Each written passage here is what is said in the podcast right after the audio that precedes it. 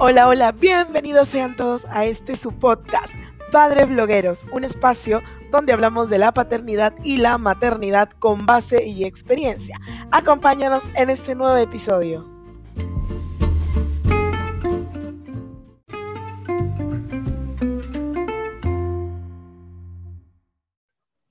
Hola, hola, bienvenidos a un nuevo episodio de Padres Blogueros, el podcast. Y hoy es un episodio muy especial porque vamos a aprender cómo ahorrar en casa. Hoy tenemos a Merari Rodríguez. Ella pues eh, tiene una cuenta en Instagram que se llama Yo Soy Mamá Gente. Es especialista en desarrollo de estrategia de ahorro y protección. Y pues vamos a conversar un poquito de ella para ver cómo podemos ahorrar un poquito en casa. Bienvenida, Merari Rodríguez. Muchísimo gusto. Hola, ¿qué tal? Mucho gusto a todos ustedes y un gustazo de estar aquí contigo y compartir un poco de mi misión en, este, en esta vida. Qué bonito, de verdad. Yo cuando vi tu cuenta dije, no, tengo que seguirla porque de verdad hace falta alguien que pues nos, nos guíe muchísimas veces en el tema de cómo ir gastando el dinero que de repente con el trabajo tenemos, de repente el esposo, el dinero que trae a la casa, cómo hacer un presupuesto, pero en fin, poquito a poquito vamos a ir avanzando. Merari, me gustaría que te presentaras para que la gente te pueda conocer y pues así también puedan un poquito interactuar contigo. Cuéntame, cuéntame un poquito de ti, Merari. Claro, pues bueno, yo originalmente eh, soy de Veracruz, actualmente vivo en la Ciudad de México y bueno, de profesión soy psicóloga social, pero siempre he dicho que la vida me ha llevado por otro camino entonces, pues bueno, no, no le pongo peros y me dejo llevar. Así que bueno, también soy maquillista profesional eh, y eh, a partir de que tuve a, a, mi bebé Emma, porque pues también soy mamá, eh, pues se me dio la oportunidad de trabajar como asesora patrimonial. Entonces fue un trabajo que en realidad me encantó mucho porque pocos tenemos la cultura del ahorro y cómo llevar unas finanzas sanas en casa, además cuando hay peques, ¿no? Entonces, pues la verdad es un trabajo que me ha encantado muchísimo y pues me dedico a ayudar a las personas a planear un mejor futuro financiero. Entonces, esta es mi misión y pues eh, espero poder compartir todo, todos los tips para llevar unas finanzas saludables en casa. Sí, de hecho, de hecho que sí veo mucho en tus redes, eh, Merari, que hablas mucho sobre la estrategia de ahorro. Me gustaría que nos puedas, que podamos empezar con ello para que la gente pueda saber qué es una estrategia de ahorro. Claro que sí, esta estrategia es la herramienta principal que nos va a ayudar a, llegar a esa meta que tanto queremos. Por ejemplo, no sé, comprar una casa, eh, un departamento, un coche, tal vez irte de viaje con la familia o comenzar una maestría, no sé, va a ser esa, herramienta que nos va a ayudar a alcanzar esa meta financiera. Ok, perfecto. Y en este caso, ¿cómo podemos nosotros eh, empezar a tener o cómo crear una estrategia de ahorro para que pues nos pueda ir mucho mejor? De repente por ahí podríamos poner algunos ejemplos para que así nos puedan entender mejor. Claro que sí.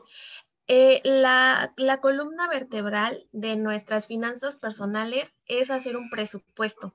Este presupuesto lo puedes hacer semanal, mensual o incluso anual.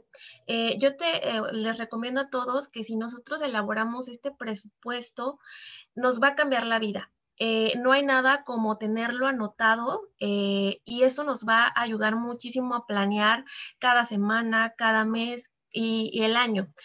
Fíjate que, mi esposo y yo lo, hicimos a inicio de este año y la verdad nos ha ayudado muchísimo porque eh, de, repente salen como otros gastos y dices, wow, pues ya tengo a lo mejor ese ahorro que me va a sacar de esa emergencia.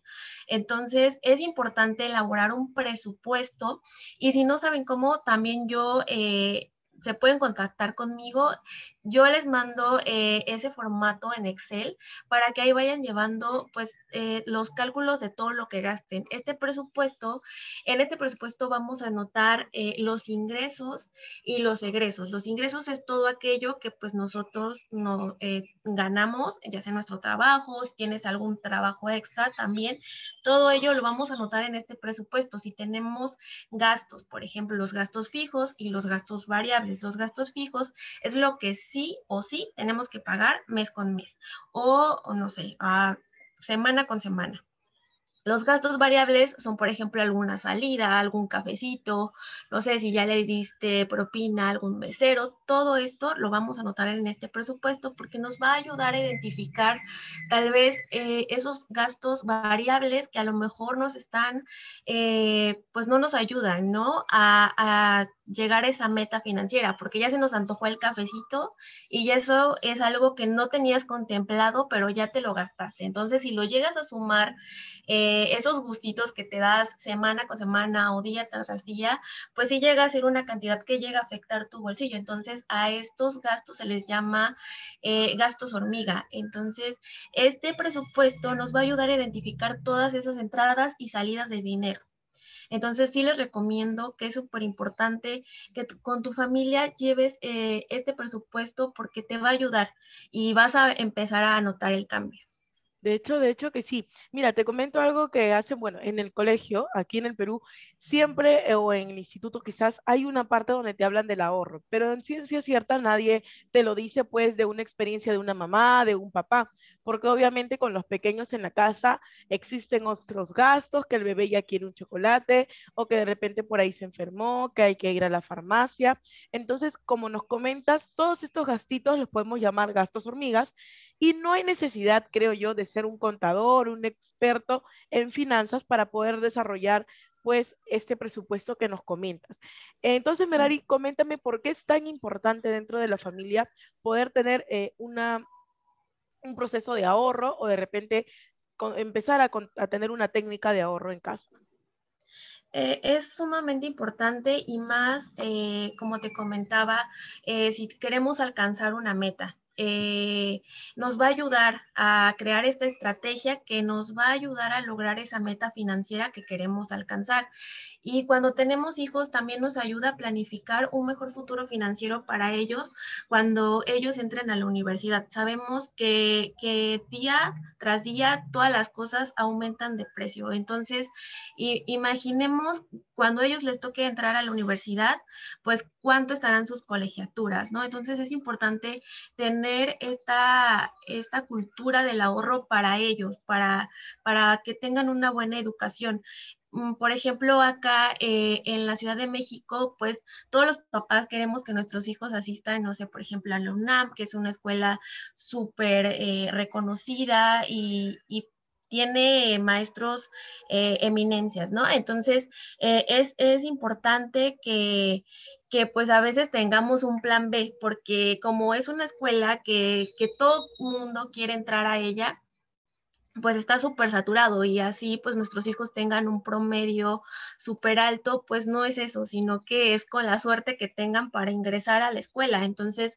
eh, si no quedan, pues hay que tener el plan B de que vayan y asistan a una escuela eh, privada, que sabemos que las colegiaturas a veces están por los cielos. Entonces, tener un fondo de ahorro para su educación también nos va a ayudar a que cuando ese momento llegue, pues no nos vea, no se vea afectado nuestro bolsillo. Y este ahorro, Merari, lo podemos hacer en una entidad financiera, en un banco, de repente en la casa. ¿Cómo podríamos empezar con la cultura de ahorro? Porque obviamente, si yo tengo mi latita ahí eh, ahorrando moneda tras moneda, mi hija me pide un chocolate, voy por la, por la latita. Entonces, ¿cómo podríamos hacer para evitar todos estos trances? Claro, eh, nosotros siempre recomendamos eh, que cuando tú eh, inicies esta, e, este ahorro, lo diversifiques. Uno, pues en una entidad financiera que te ayude sí o sí a lograr eso que tú deseas ahorrar, ya sea un ahorro para la educación, un ahorro para, para comprarte algo o también para el retiro, porque es muy importante también pensar en la vejez, que, que vamos a tener para cuando ese momento llegue, ¿no?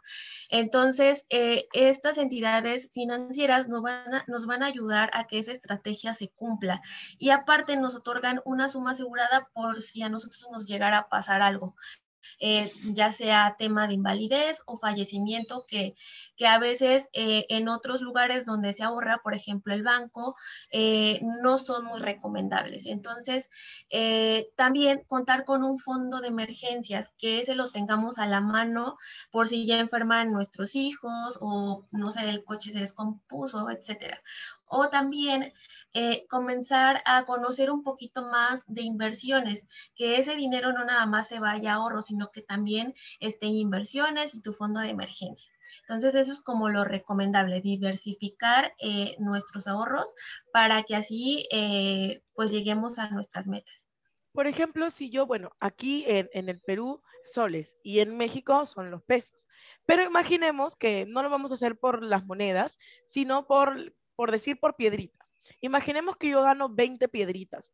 Entonces, obviamente, esas 20 piedritas tengo que presupuestarlas, tengo que incluirlas dentro del presupuesto para yo poder saber cuánto voy a gastar para la comida y para ello, cómo yo sé o cómo puedo saber cuánto es lo que tengo o cuánto puedo yo coger de esas piedritas para yo poder, pues, ahorrar para todo esto que tú nos comentas. Claro, hay algo que, es un, porcentaje que nos recomiendan eh, los financieros, eh, que es como también dividirlo en porcentajes. Por ejemplo, hay uno que me encanta que es 50, 25, 15, 10. el 50% va a ser para tus gastos fijos, el 25% va a ser para salidas, recreación, etc. El 15% va a ser para el ahorro y el 10% para la salud. También es importante contar con un seguro de salud porque en estos momentos de pandemia, pues es importante tener también un un seguro de salud que nos ayude, a lo mejor ojalá nunca nos pasara nada, pero también es importante contar con esto y tenerlo presupuestado. Entonces, si tú quieres ahí mover los números, a lo mejor tú puedes decir, no, yo no quiero 15% de ahorro, yo quiero más, quiero ahorrar más. Entonces, tú ahí vas a poder jugar con los números, pero esto es como algo recomendado como para que te des una idea de cómo diversificar eh, pues tu dinero. Ok, perfecto. Sí, porque justamente con todo esto de la pandemia, que en realidad esto sucedió en el mundo, por ejemplo, aquí en el Perú sucedió de que de un momento a otro nadie trabaja, nadie estudia, todo cerrado. lamentablemente habían familias que obviamente no tenían, como tú lo dices, un ahorro, un fondo de emergencia, un fondo de escaparate que pues nos pueda servir como en estos casos. Entonces, es muy importante la gente que nos escucha y los papitos, las mamitas, que sepan que pues el ahorro, si bien es cierto, nos quita un poquito de repente de diversión, nos quita un poquito de las cositas que nos gustan, pero va a ser para más adelante, va a servir pues de repente para si nuestros pequeños se nos enferman, para casos como estos de la pandemia o por X motivos, siempre es muy bueno incluir la cultura del ahorro. Coméntame, Merari, ¿cómo podemos empezar a incluir la cultura del ahorro en nuestros pequeños, para que ellos también, desde que empiezan una cierta edad, pues ya ellos puedan también más adelante ahorrar junto con nosotros. Claro, mira, eh, yo creo que desde que son niños es súper importante irles inculcando esto porque son unas esponjitas, entonces todo lo que nosotros les enseñemos, ellos lo van a aprender. Entonces, eh, desde que están pequeños, eh, pues regalarle este, una alcancía donde les enseñemos que a lo mejor el dinero que, que les damos en algún momento lo vayan ahorrando y, también regalarles como una carterita donde tengan a lo mejor eh, su fondo de emergencia, ¿no? Que si a lo mejor quieren comprarse algo, ok, tómalo del que tú tienes ahí a la mano, pero tus ahorros no los toques. Entonces, ir poco a poco, dependiendo de la edad que tengan nuestros hijos, eh, a lo mejor cuando ya eh, esa alcancía esté llena, eh, abrirla con ellos, contar el dinero y decirles, eh, este dinero va a ser para una cuenta eh, en el banco, ¿no? Entonces ellos se van a sentir así de, wow, yo voy a tener mi tarjeta con mi nombre y ellos se van a emocionar y, se, van a emocionar estar ahorrando en su, en su alcancía y en algún momento abrirla y darles a lo mejor un poquito como premio y lo demás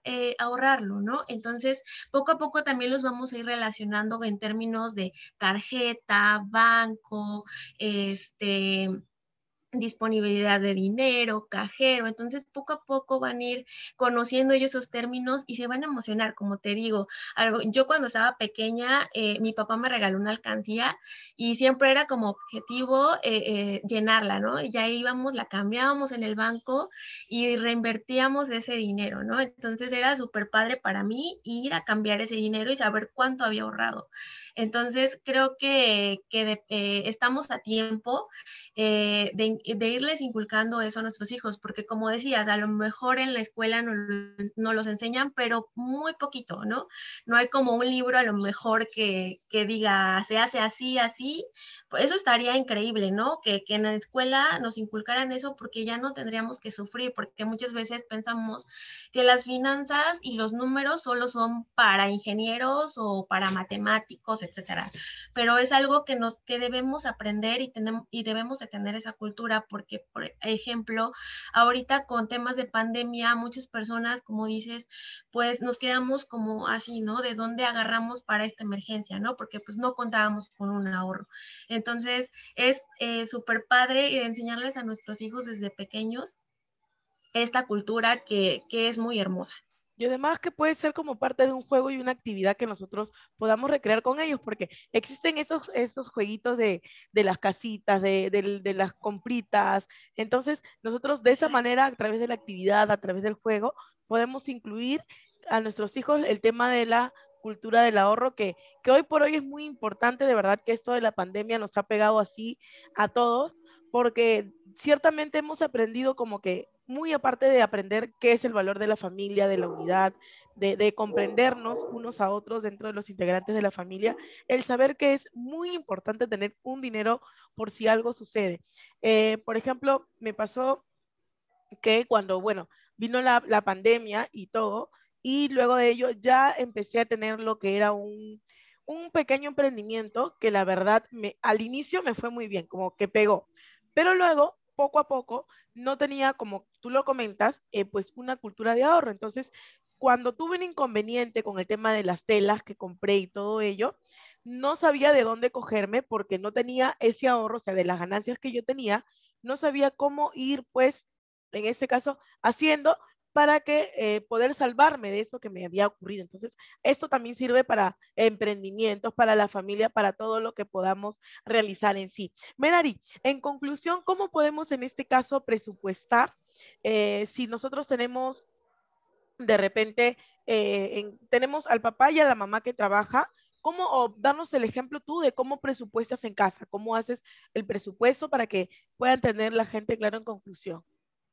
Claro, pues mira, eh, nos reunimos mi esposo y yo a inicios de mes y bueno, vamos eh, anotando tanto los ingresos que él percibe como los que yo. Entonces, eh, te digo que en este formatito de Excel lo llenamos, eh, anotamos todos nuestros gastos fijos y tal vez algún variable que a lo mejor no estaba en, en, nuestras manos y decimos, no, este, este mes no va a haber ese gustito, ¿no? Entonces, todo eso lo vamos anotando, lo presupuestamos y así vemos nuestro efectivo disponible y lo que tenemos para ahorrar, porque la maravilla del Excel es que te, te deja ver en números cuánto es el porcentaje que tú puedes destinar a tu ahorro. Entonces, sí o sí, es importante que para llevar unas finanzas sanas debemos presupuestarlo todo. Eh, y justo eh, si se van a, a, si me contactan por Instagram, yo les puedo enviar este formato porque a lo mejor a muchos nos da como cierta pereza hacerlo, pero yo ya les envío este formato para que lo tengan y ustedes ya le pueden hacer los cambios que quieran y ya nos podemos ayudar mutuamente. Muy bien, Merari. De hecho, muchísimas gracias. Agradecerte por compartir con nosotros tu experiencia, tanto como mamá, también como profesional. Y esto va a ayudar muchísimo a los papás y, mamitas que nos escuchan. Así que, Merari, muchísimas gracias. Espero tenerte por aquí nuevamente en otra ocasión. Y a los papitos y mamitas que nos escuchan, ¿les ¿te gustaría decirles algo antes de despedirnos? Pues muchas gracias a ti también por invitarme. La verdad es que pues fue increíble todo esto. Espero volver eh, en otro momento con otro tema que igual, no sé, eh, les puedes preguntar de qué quisieran saber, no sé, acerca de seguros o, otro tema de finanzas. Con gusto yo podría estar aquí con ustedes y pues eh, decirle a todos los papás que sí se puede, sí se puede hacer este presupuesto y verán que van a notar el cambio. Nos va a ayudar muchísimo en el futuro. Así que vamos, que sí se puede. Muchísimas gracias, Merari. Muchísimas gracias a todos los papitos y mamitas que nos han escuchado el día de hoy. Y conmigo sería hasta otro episodio. Muchísimas gracias.